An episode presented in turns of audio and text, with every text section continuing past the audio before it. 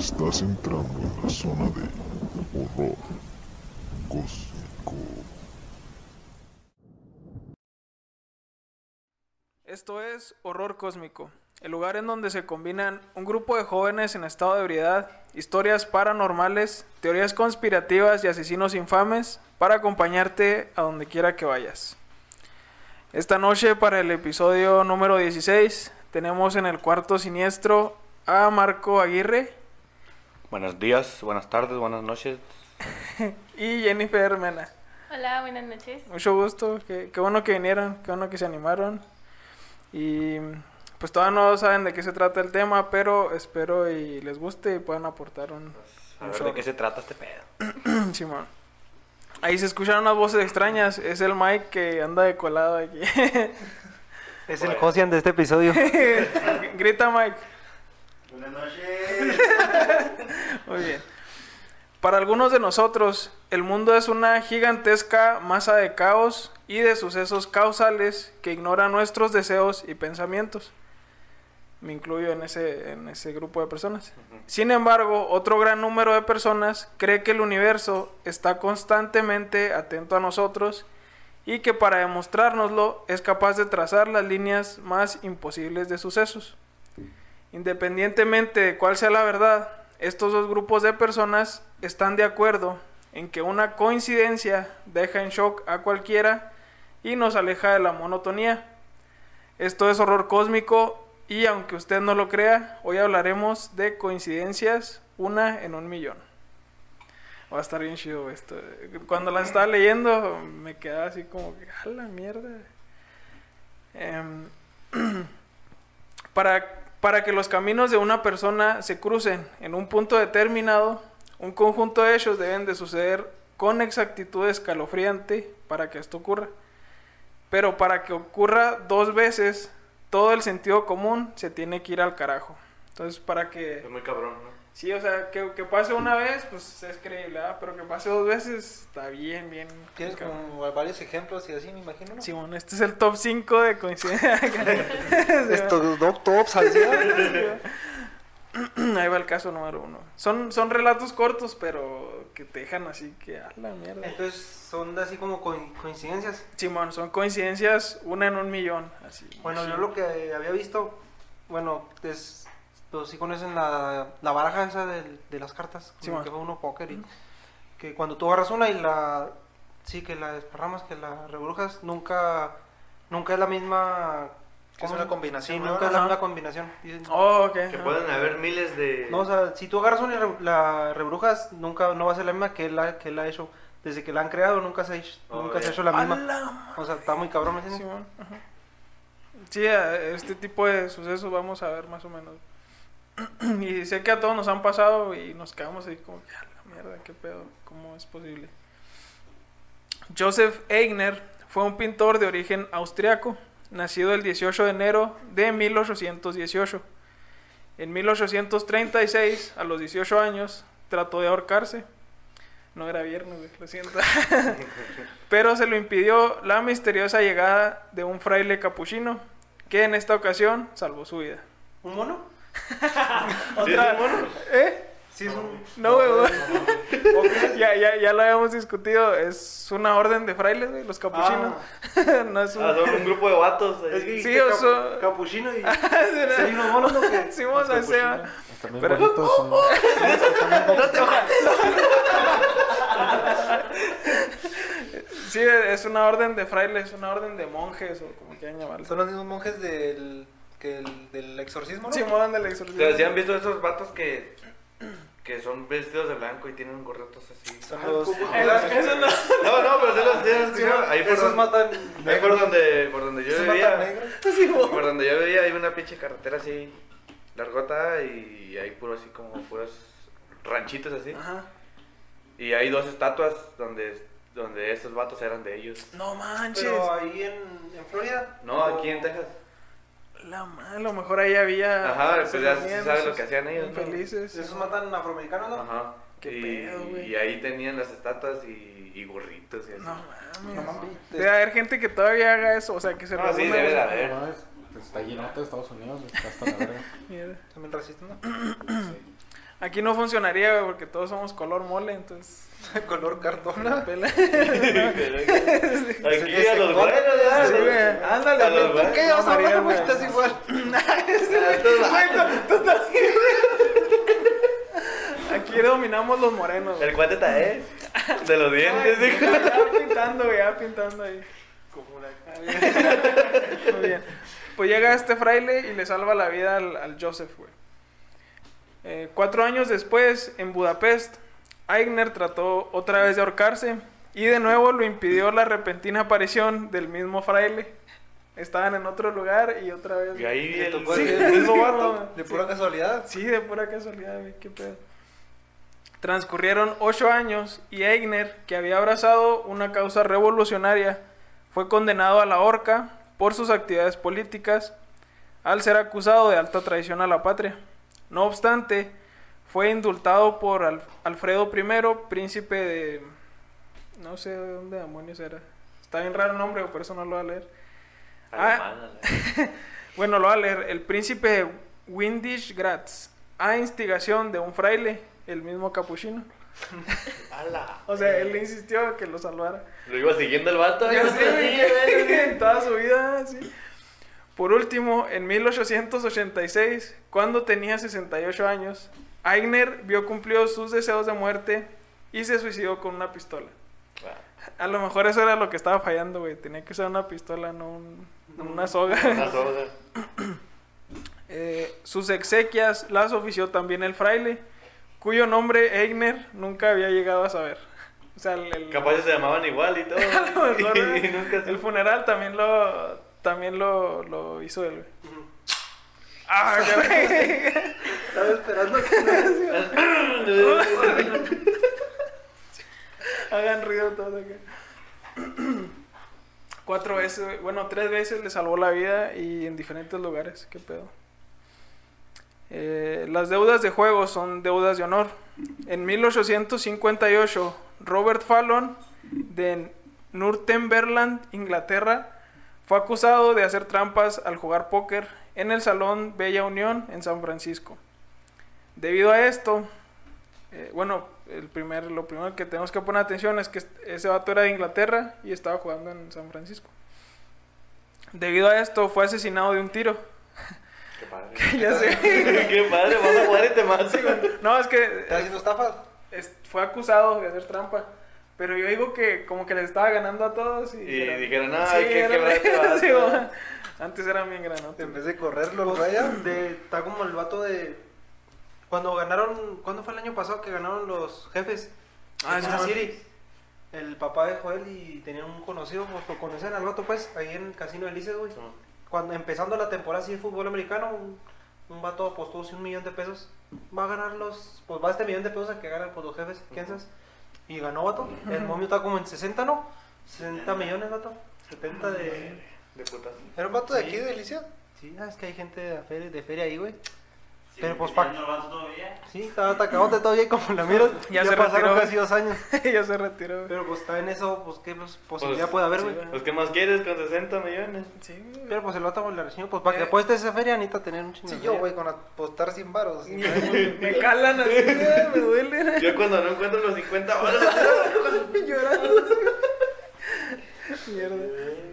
Eh, como se tenía la superstición de que el dinero ganado al hacer trampas atraía mala suerte, los otros jugadores llamaron al primero que pasó para que tomara el lugar del muerto en la mesa del juego, confiados en que pronto recuperarían el dinero, que en este caso eran 600 dólares. Ahí estaba tirado el vato y estaban jugando. Sí, el primero que vieron, eh, métete a Se jugar. va a hacer, imagínate, ah, si lo es, güey, vente a jugar. Y el otro hacía así.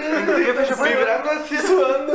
600 dólares. No, pues es que en ese tiempo a lo mejor era más feria, ¿no? En el 50 1858. Oh, era Sí, una güey. Entonces sí, llamaron al primero que vieron, eh, vamos a jugar. Y confiados en que pues, este güey no, no sabe jugar, ahorita lo recuperamos. Sin embargo, cuando llegó la policía, el nuevo jugador había convertido los 600 dólares en 2200. los, ¿Los otros lo hicieron? Sí, sacando las pistolas ya. Cuando la policía pidió los 600 dólares para poder entregárselos a los familiares del muerto, El joven desconocido demostró que era hijo del mismísimo Robert Fallon y que no había visto a su padre desde hacía siete años. No, verga. Sí. Está más cabrón ese jale, ¿no? Qué pedo, güey. sea. Muerto ya Y luego, y luego, lo Ah, era mi papá, güey. Pero pues.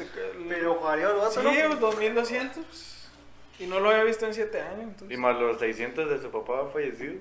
Sí. Porque eran para su Ajá, familia, ¿no? para- ajá, se los iban a entrar a su familia, pero no, pues. Quédate. ¿Tú eres su familia? No, yo soy, yo Para soy. mí que soy. lo, lo bañó, ah, lo bañó. Eh, es mi papá, sí. lo bañó así, peota. Es mayor el vato que él. Es mi papá. Por dos años de diferencia. Una famosa frase dice lo siguiente. Dos personas pueden guardar un secreto si una de ellas está muerta. Durante la guerra civil estadounidense, tra- está chida, cierto. no gustó. Tra- tras la está chida, ¿Cómo güey. la? Te jalar. Jalar. Jalar. Eh, durante la guerra civil estadounidense, trasladaban en un tren a un grupo de prisioneros yanquis a un campo de internamiento en Salisbury, Carolina del Norte. Uno de los que custodiaban el tren era un joven de 17 años llamado Beverly Tucker, encargado de vigilar a un grupo de prisioneros que se pasaban los días cuchicheando en un idioma extranjero. Cuchicheando es así Hablando como, así. sí, como Murmurando. murmurando entre ellos. Eh, hablaban en dialecto del cantón suizo, del que procedían y estaban proyectando fugarse. Un cantón es como un como una extensión de territorio, como un municipio, una extensión de territorio así pequeña. Entonces era el dialecto de ahí, de, de un municipio suizo. Ajá. En una estación de paso llevaron a cabo su intento para encontrarse rodeados por las bayonetas de toda la guardia, o sea que ya los esperaban ahí. Habían tenido la desgracia de ser puestos bajo la custodia de Beverly Tucker, probablemente el único hombre de todo el ejército confederado que entendía su lengua. Eh. Había ido a la escuela en ese mismo cantón. Ah. Sí, El vato orejota. Ah, Escuchándolo, no, pero ahorita tronamos a este pendejo. así. El vato "Eh, como que-". Sí, güey, había ido a, a Suiza, no sé cómo demonios, y estaban en. Había aprendido su idioma. pues. Sí, ¿no? ¿Qué pedo? Eh, nos estás bañando, eh. No, yo también, no existen. yo también me quedé así como que no. Mira que no está escrito nada ahí, se lo está inventando Blanco, todo. blanco, sí. Y estos son los casos documentados. Imagínate las coincidencias que pasarán, güey. Sí, que, que no nadie, han, no han dicho. que nadie registra, güey. Qué pedo. Otro caso similar. Eh, Henry Tragen de Marsella, Francia, disputó cinco duelos. Duelos de. De esos de que daban Pasos los vaqueros. 10 pasos, ajá, y se agarran a plomazos. Entre 1861 y 1878. En los cuatro primeros, sus adversarios cayeron muertos antes de que hubiera- se hubiera disparado un solo tiro. ¿Cómo? ¿Les da un paro o qué? Sí, el- como que se morían de miedo. De miedo. de- ¡Oh! ¡Gané! no se sabe cómo demonios. En el quinto, fue el propio Henry quien murió, también antes de que hubiese intercambio de disparos. ¿Le dio un paro, güey, o qué? Yo una vez en History y Channel, güey, vi pero de un, pues los cabrones hayan que son como los, los mismos soldados, pero como Sí, que, como que le dan la, que son traicioneros, pues, que, ¿Los desertores? ajá, Sí, que ajá. son desertores y pues esos güey los matan, ¿no? Ajá. Y ya estaban cuatro cabrones así, ya lo iban a fusilar, güey. Y en eso, ¡pah! disparan, pero el vato cae, güey, pero las pistolas no dispararon, güey, como que se cebaron. Oh, sí, yo vi un video de esa y, hace un el, chingo. y el vato se murió de un paro también, güey. ¿De miedo? De la tensión, ¿no? Acá, no. Sí, pues, imagínate, güey. Pues así les pasaba a estos vatos y se morían así. sí. Combustión instantánea, güey. Muerte instantánea. De repente iba volteando el vato así. ¡pum! Se desvaneció así. Pobres vatos, güey. Qué pedo, no manches. Qué mala suerte, güey. Sí, y qué buena suerte por ganar los primeros cuatro y qué mala suerte por El último. morirse en el quinto, sí, güey. Para muchas parejas, el día de la boda es el día más feliz de sus vidas. El día de la boda de la princesa, el nombre, el nombre está bien caro, güey. María del Pozo de la Cisterna. No mames. Parece chiste, pero es Sí, anécdota. Desde, desde el nombre, así como que. Del pozo. Del Pozo de la Cisterna. que el 30 de mayo de 1867 se casó en Turín con Amadeo, duque de Aosta, hijo del rey de Italia. Una serie de coincidencias y percances ocurrieron ese día. Número uno, la encargada de su guardarropa se ahorcó. Ah. Era viernes, güey. Era viernes. Chiste local, Entonces güey. te lo contamos. Número 2. El portero del palacio se cortó el cuello. Número 3. El coronel que iba al frente del cortejo nupcial, del desfilito, cayó víctima de una insolación. ¿Se murió también? Se murió. No mames. Sí. El jefe de estación murió bajo las ruedas del tren que iba a llevarlos en su luna de miel. No manches. ¿no? qué feo. ¿Qué fue eso? Vale, vamos a empezar de nuevo. Es una coincidencia. Eso fue una coincidencia. Una disculpilla. El ayudante del rey murió al caerse de su caballo. Y el, el padrino se pegó un tiro. Ay, Pero todo eso en un día, güey. Sí, De la, de la boda. Simón. Me faltó que la novia no se ahorcara. La muerte andaba de fiesta. Ay, tú, y- y tú. Tocando todo. Vive, vive, muere. ¿Qué pedo? Me acordé de la Scream Movie, güey, como están jugando, cuando están en el boxeo y de repente eh, que se empiezan a morir todos del cuello, güey. que se no-. Ah, sí. Y luego que un, un vato le avienta un churro, una morra. Este día se me figura así. Y el último, así como que fue. Para, para no perder la costumbre, el padrino se pegó un tiro. Así como, Pero, Ya se fueron todos. Sí, ya, ya va. pero entonces no creo que se hayan casado, ¿no? Está de más decir que la pareja ya nunca fue feliz. No, pues. ¿Cómo, ah? En su boda, cinco no, madre. Y luego el padrino cae. Sí se casaron. güey. No mames. Sí, eran los tiempos. Les valió madre todas las muertes, ¿ah, güey? Era el hijo del rey. Se tenían que casar. güey. Qué feo, güey. Como decía, limpia la sangre ahí. Sí, dale, que échenle cal y vámonos. Banda, arránquese. Sí, Sí.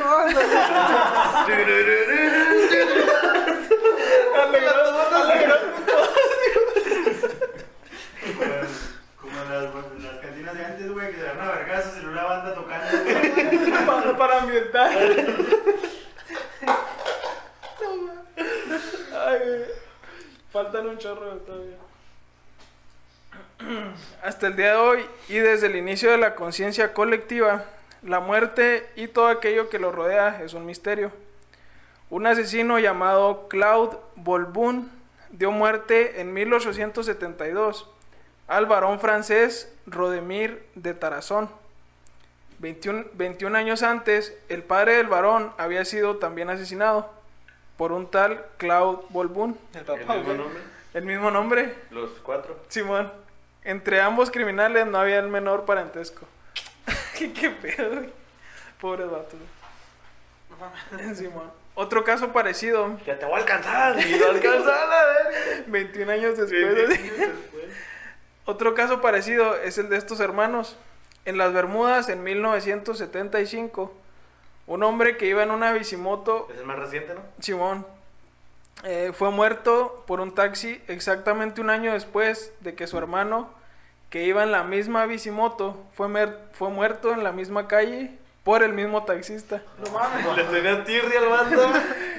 que llevaba al mismo pasajero. Súbete, amor, con el mismo. Eso ya es muchísima coincidencia, ¿no? Todas, güey, todas son demasiada coincidencia. No es que no explica ahí si fue culpa del, del Avicimoto, del taxista, ¿no? Pero pues ¿Quién fue un sabe? accidente, dice que fue un accidente. Lo, lo- mi teoría aquí es que... Se atravesó la de la Avicimoto, güey, porque si hubiera sido culpa del taxista estaría en la cárcel y no hubiera Simón. podido atropellarle. No, y luego como que era, el, el pasajero era una persona que todos los días pedía taxi para ir al trabajo o algo así. Entonces era una ruta que todos conocían. A lo mejor casi la mayoría del tiempo se subía la misma persona. Y, pasó, tocó, ajá, y tocó tocó. que... Burras, dijo Bernardo. Qué burra. Eh, la señora Eileen Bidwell de Portsmouth, Inglaterra, cuenta la siguiente historia de una fotografía que duró mucho tiempo, pero resultó ser profética. Durante más de 20 años, en el aparador de la tienda de abarrotes de mis padres, estuvo colgado un letrero enmarcado que indicaba el día de la semana en que cerramos. Un letrero normal, ¿no? Dos semanas antes de la boda de mi hermano, descolgaron el letrero para cambiarlo y lo sacaron de su marco. Ya estaba viejillo y ah, vamos a cambiarlo. Detrás apareció una gran foto de una niña en brazos de su padre. Todo ¿Del normal, ¿verdad? ¿Calendario o qué? Pues era un cartón y atrás del otro lado tenía así como una foto, Una foto. escondida. sí. Foto real, así, todo normal. La niña era la prometida de mi hermano y el padre era su futuro suegro. Nadie sabe cómo llegó esa foto a ser utilizada como respaldo del letrero de la tienda, pues ninguno de los que aparecen en ella eran entonces conocidos nuestros. Y sin embargo ahora, 20 años después, ambas familias iban a reunirse mediante el matrimonio. ¿Qué pedo? Está como, no, güey, así, pues salen Facebook un chingo de hilos. Ajá. De que, ah, la foto de mi esposo cuando yo tenía 5 años. Oh, sí. Mi esposa tenía 7 años y estamos en otro país, en tal escultura. Y, y que una foto que sale, Sí, por lo- ejemplo, todo, güey. la morra allá y el vato que estaba de espaldas, pero de Simón, y tienen la misma foto. Simón. Pero, de- en, pero en diferente, pues hace como 20 años, ¿me entiendes? Y Es luego en diferente lugar. Y hay un chingo, güey. Yo la que vi una vez, pero más que hasta la vieron porque era famosa en Face, de que en la guerra que hallaron una bala, güey, de calibre así grueso, güey, que fue atravesado. ¿Sí me entiendes? Por otra ¿Te la bala. Oh, que chocaron Oh, por otra bala. Ah, no, esa madre está esa es, es un coincidencia. 0.000. Cero, cero, cero. Ah, 000. Eric, Eric W. Smith, metalúrgico de la English.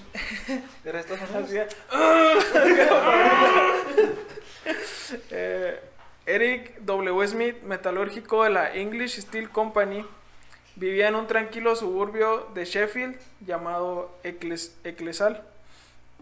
Detrás de su casa había un bosque donde la gente solía montar a caballo y en primavera y verano Smith acostumbraba a pasear por ahí, disfrutando de aquella paz y quietud y recogiendo estiércol de caballo para abono ¿Qué pasa? para sus, para sus plantas de tomate.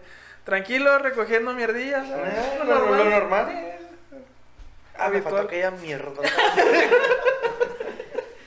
Uy, por otra Aquel trozo se mira bueno. Y la gente viéndolo acá. Para sus plantitas de tomate, güey. Listo, mates. Olían feo. Como así, güey. Con este fin, llevaba consigo un pequeño recogedor y una bolsa de hule. Un día, a finales de los años 50, mientras... Güey, ya no puedo dejar de pensar en eso. Mientras iba tranquilamente por un sendero del bosque, deteniéndose de vez en cuando para, para recoger el estiércol. Te hubieras salteado ese mejor, güey. No, es que es parte de la conciencia, güey. No, ya valió madre esto. No, espera. Sí lo controlo. Es que va a estar bien cabrón la conciencia, güey. Para sus tomates, vio que alguien se acercó.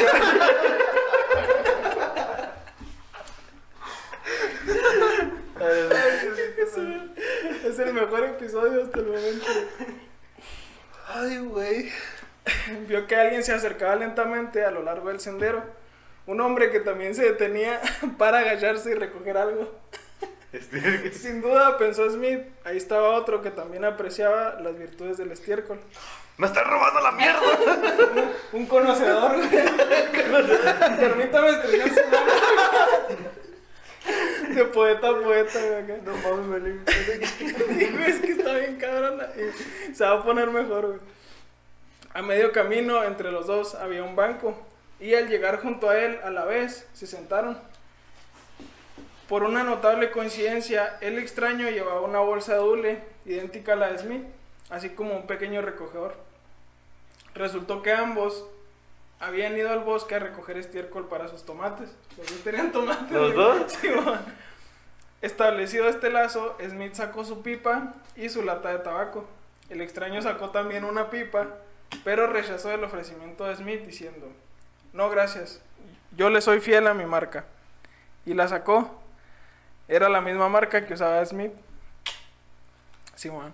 Al llegar a este punto, ambos hombres tuvieron la sensación de que algo extraño les estaba ocurriendo. Pues ni. Sí, güey. Es como ver a tu otro yo, ¿no? Así. Y luego recogiendo la misma mierda. Así, cuando, cuando se saludaron así. Mucho gusto.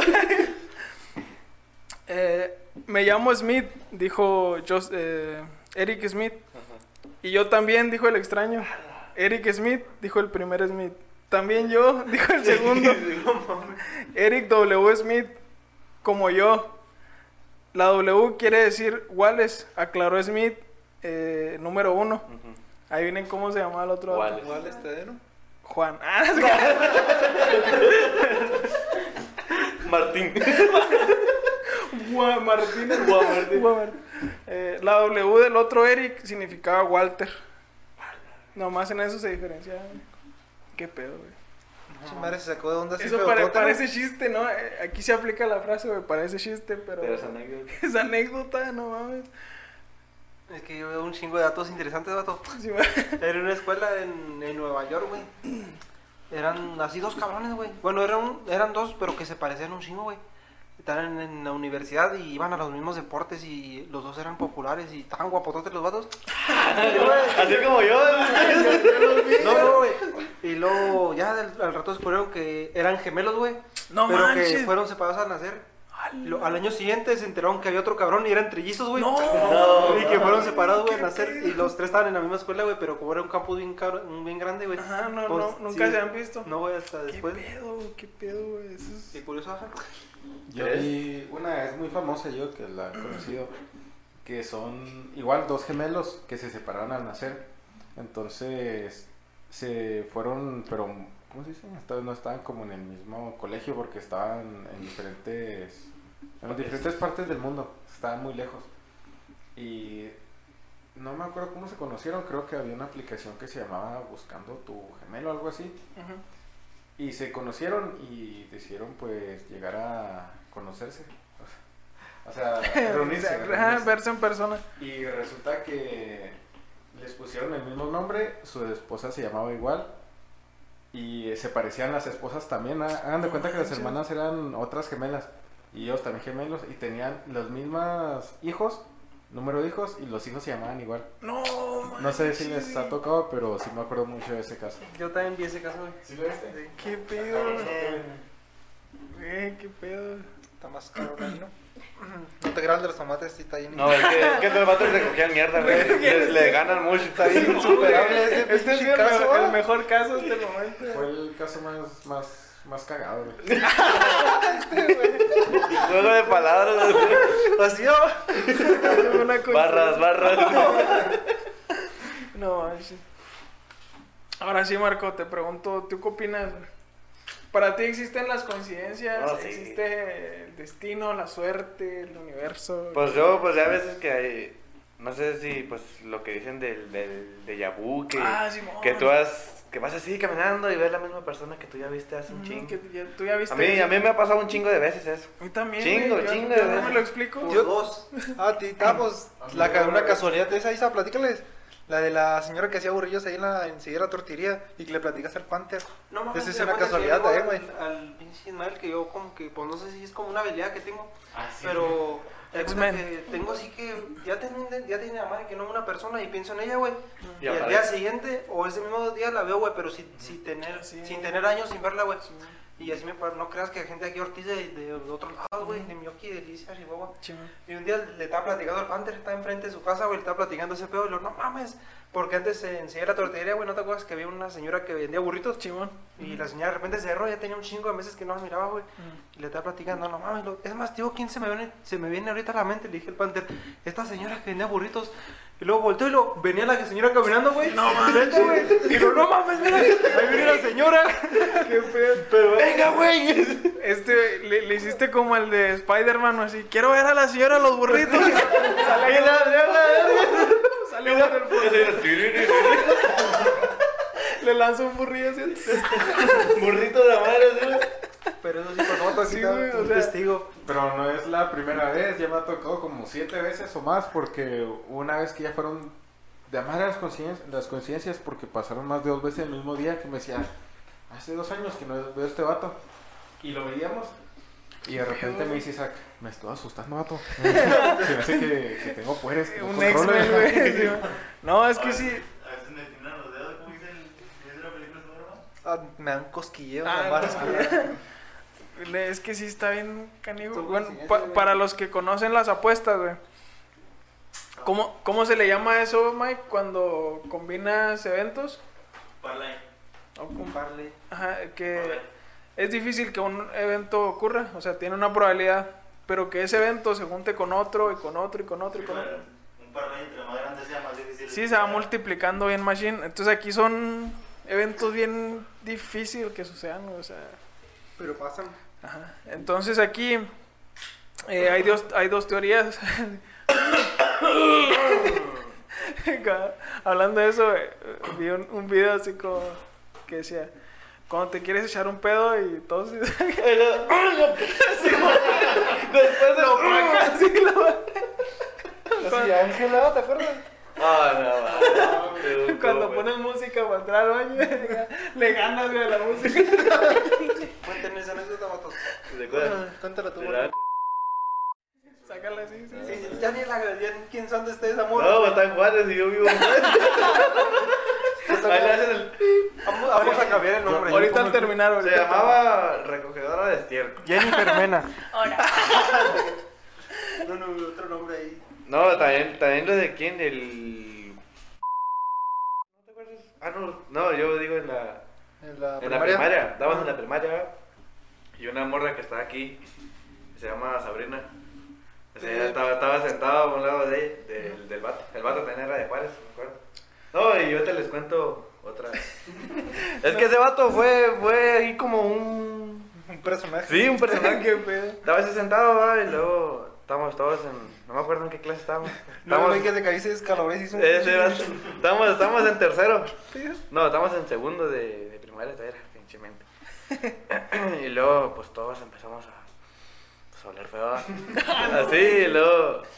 Entonces, sí, luego nosotros volteamos para todos lados. que decir Y luego me acuerdo que estaba la maestra Trini todavía. Y luego la maestra. No. Así, luego, no, y luego así, casi guacareando así, ¿no? Y luego, pues nos salimos todos porque olía culero, güey, No, culero. solo pinche y luego en la pinche silla donde estaba sentada él hablaba de Sabrina había mierda así. ¿no? Se había cagado el vato. No, no, manches, fue una coincidencia. Y luego, en ese mismo año, güey, ese mismo año y en ese mismo salón. Sí, Sí, sí, sí, qué coincidencia. Ah, no, no, sí. Enseguida Sabrina. Sí conocen a... El que ve polga. El que está bien acá. Ajá. Pues estábamos, estábamos todos ahí, va, y luego...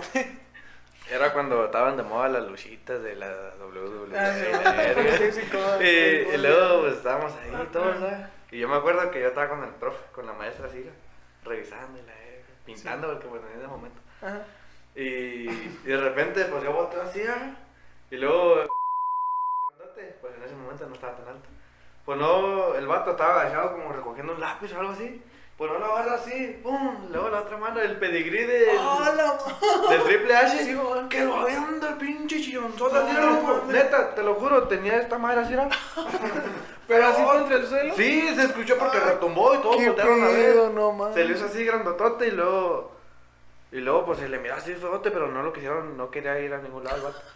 Y lo dejaron ir así, a su casa. y luego después llegó con una paleta así. Ah, Estaba madre, pero pinche. Qué pedo. No, todos grandotes, güey. ¿Qué hacen? Pobre cabrona. ¿Qué hacían en la primaria? Todo menos estudiar. Todo menos estudiar y luego pobre vato, todo eso le pasó en el segundo año. Ya de- después de eso, del segundo ya no lo volvimos a ver. No, pues, sí, Se sí, fue otra pobre vez. cabrón, Le fue mal en la vida. Y luego cuando pinches chillonzotes así todavía. Sí, llegó así, porque ese mismo día se fue y volvió. Pero llegó así, era bien No, campanote con sí. una paletilla así, pero todavía tenía el. En la cabeza hasta puede ser peligroso. Ajá. No, se le miraba, pero feo. Bueno, entonces hay, hay dos teorías que dicen que esto es eso, un parlay que, ¿Qué que, sucede? que sucede. O que hay eventos que en realidad podemos atraer, no sé, con, Energía. sí, con energía pensándolo o no sé, o el universo es así como que se le va la mano y ah, la mierda, esto va a pasar. Un error en la Matrix. Un error en la Porque Matrix, también cuando pues, ya ves que apenas tenía como un año y medio que, que me vine aquí a Texas. Sí, man. Y pues una vez estaba así yo trabajando ahí en la fábrica. Y de repente yo sentí que ya, ya había estado ahí. No y que con los mismos vatos ahí. Sí, ¿te acordás de Sí, de- del primo Miguel, de todos así, No. unos vatos allá. Y yo dije, a la verga, dije, pues apenas tengo poquito aquí, ¿cómo los conozco? ¿Qué tú, pedo, vatos? güey? No, sí, sí, me, es que sí me ha pasado de que, que dije, ah, esto ya lo hice. ¿qué pedo? No sé, no sé qué sea eso, eso sí es un misterio. y para finalizar, leeré un fragmento del libro Las raíces del azar, escrito por Arthur Kostler, en el cual se describe una autobiografía de Anthony Clancy en Dublín, Irlanda. Dice así. Nací el séptimo día de la semana, el séptimo día del mes, el séptimo mes del año y el séptimo año del siglo. Qué pedo. Era el séptimo hijo de un séptimo hijo y tuve siete hermanos. Tío, bueno, algo así que se me hace parecido. Te te iba a contar si le se la gana este, güey. Estamos en la, en la primaria, güey. Y es de Esteban, güey. El Tebo. ¿El Tebo? El, estamos así, de repente, ah, la chingada, cumplió años. Cumplió un 11 del 11 del 11 del 11, güey. Cumplió, te cumplió, pues. Cumplió 11 años. Sí, el- No, en el 2011. En el, ¿cómo se llama? En el día 11. En el mes 11. En el y eran las 11, güey, cuando se acordó la hora 11. Y a la verga, pues se me hace una coincidencia. ¿Qué pedo? güey. ¿Qué pedo? Si pasó pinche esa historia que no pase esta. Todavía no termina. Ah, no, pues ya me la quemaste. Ya, cállame mejor. ya me ganaste. En mi vigésimo séptimo cumpleaños, cuando consultaba el programa de carreras para elegir un ganador en la séptima, vi que el caballo número 7 se llamaba Séptimo Cielo y tenía un handicap de 7 stones, unos 45 kilos. El handicap es el peso que le ponen a los caballos para igualar el peso de todos. De los demás. Eh, las apuestas estaban 7 a 1. Jugué 7 chelines a él. Acabó séptimo. Dos chingonas y el último valió verga. Dije, va a ganar el vato, se va a hacer millonario. Ganó 7 millones 700 de algo. Acabó séptimo, güey.